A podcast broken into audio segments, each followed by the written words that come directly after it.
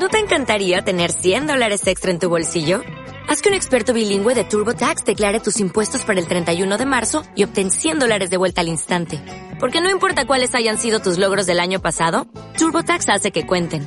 Obtén 100 dólares de vuelta y tus impuestos con 100% de precisión. Solo con Intuit TurboTax. Debes declarar para el 31 de marzo. Crédito solo aplicable al costo de la presentación federal con TurboTax Full Service. Oferta sujeta a cambios o cancelación en cualquier momento.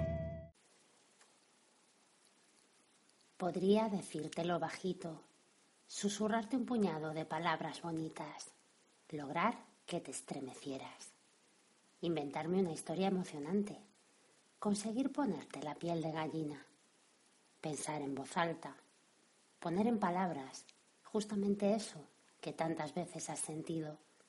Podría, pero no lo haré, no esta noche. Esta noche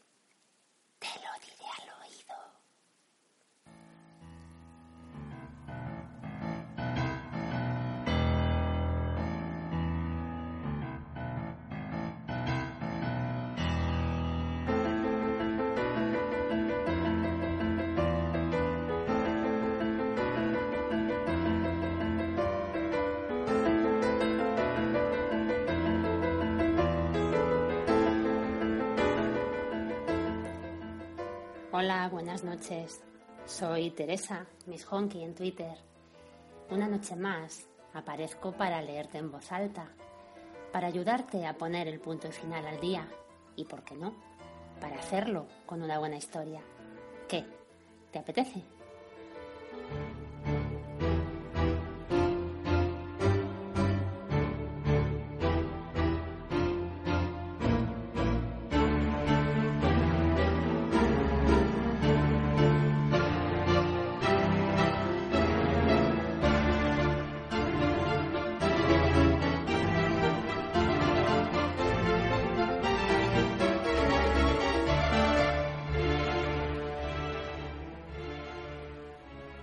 Hoy voy a seguir con la lectura de las cartas de las amistades peligrosas.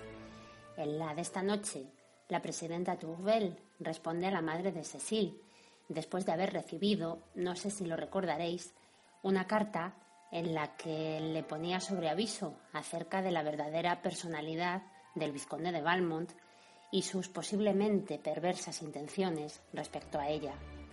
Pues bien, la de Tourvel ha picado el anzuelo y se ha creído el montaje del numerito caritativo de Valmont con los campesinos que iban a ser embargados.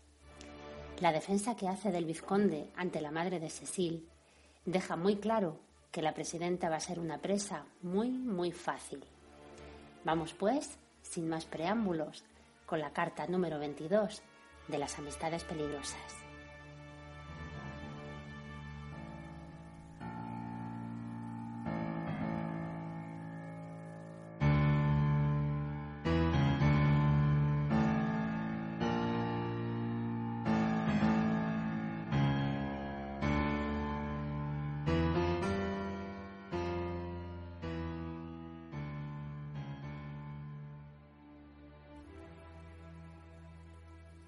Carta número 22. La presidenta Tourvel a la señora de Volanges. Señora, seguramente le agradará conocer un rasgo del señor Valmont que contrasta grandemente, a mi entender, con todos aquellos bajo los cuales le ha sido presentado. Es tan desagradable pensar mal de quien quiera que sea, tan molesto no hallar más que defectos o vicios en aquellos que tienen las cualidades necesarias para ser virtuosos pero es usted tan indulgente que basta para convencerla ofrecerle motivos para volver sobre fundamento, que obtendrá este favor, casi diría esta justicia, y he aquí por qué opino así. Esta mañana efectuó una de esas excursiones que hacían pensar en algún proyecto de su parte en las cercanías, como usted creía, idea que me acuso de haber aceptado con demasiada precipitación. Felizmente para él, y sobre todo para nosotras, puesto que esto nos evita ser injustas, uno de mis servidores debía ir cerca de él. Por esto, mi curiosidad censurable, pero dichosa, ha quedado satisfecha. Este servidor nos ha dicho que el señor Valmont encontró en la aldea una desgraciada familia cuyo ajuar iba a ser vendido por no haber podido pagar los tributos. Entonces, él no solo se apresuró a pagar la deuda de aquellos infelices, sino que además les entregó una cantidad de dinero bastante considerable.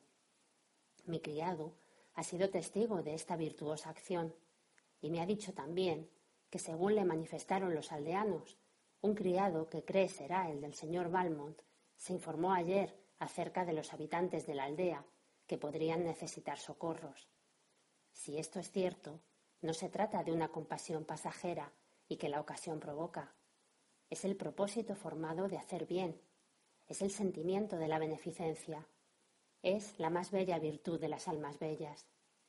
Pero sea casualidad o propósito, es siempre una acción honrada y laudable, a cuyo solo relato las lágrimas acuden a mis ojos. Diré más, y siempre en justicia. Cuando le he hablado de esta acción, de la que él no ha dicho ni una palabra, ha comenzado a quitarle importancia, dando tan poco valor al acto que su modestia duplica el mérito. Ahora dígame usted, mi, mi respetable amiga, si el señor Valmont es efectivamente un libertino incorregible, si es así y se conduce de tal modo, ¿qué queda para las personas honradas? Es que los perversos van a compartir con los buenos el placer sagrado de la beneficencia. ¿Permitirá Dios que una familia virtuosa reciba de manos de un malvado socorros que agradecerá a su divina providencia y se complacerá en oír de bocas puras la súplica de sus bendiciones sobre un réprobo? No.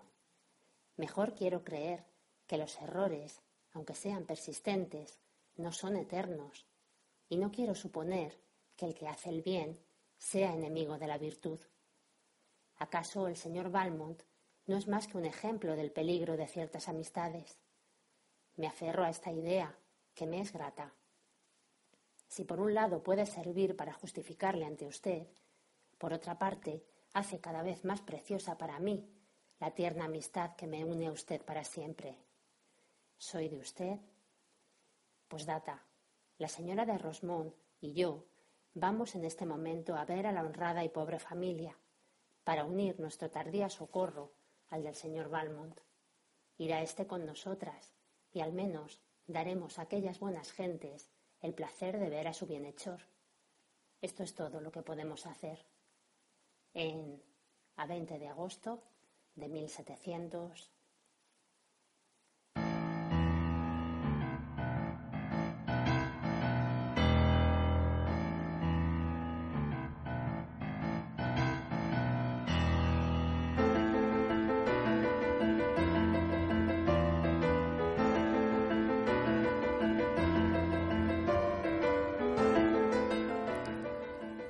Pobrecilla, ¿verdad?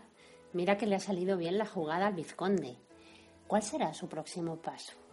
Si quieres enterarte, estate atento a Twitter, porque allí anunciaré nuevos episodios, más cartas, pero también peticiones de vosotros, de los oyentes, con las historias que queráis escuchar.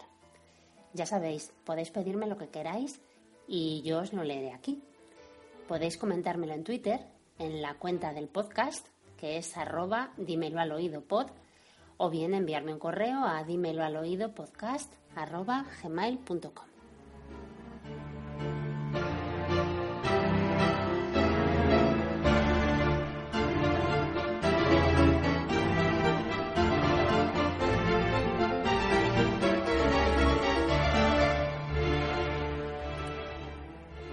Porque pocas maneras mejores de cerrar un día agitado que dejar que te lean antes de dormir.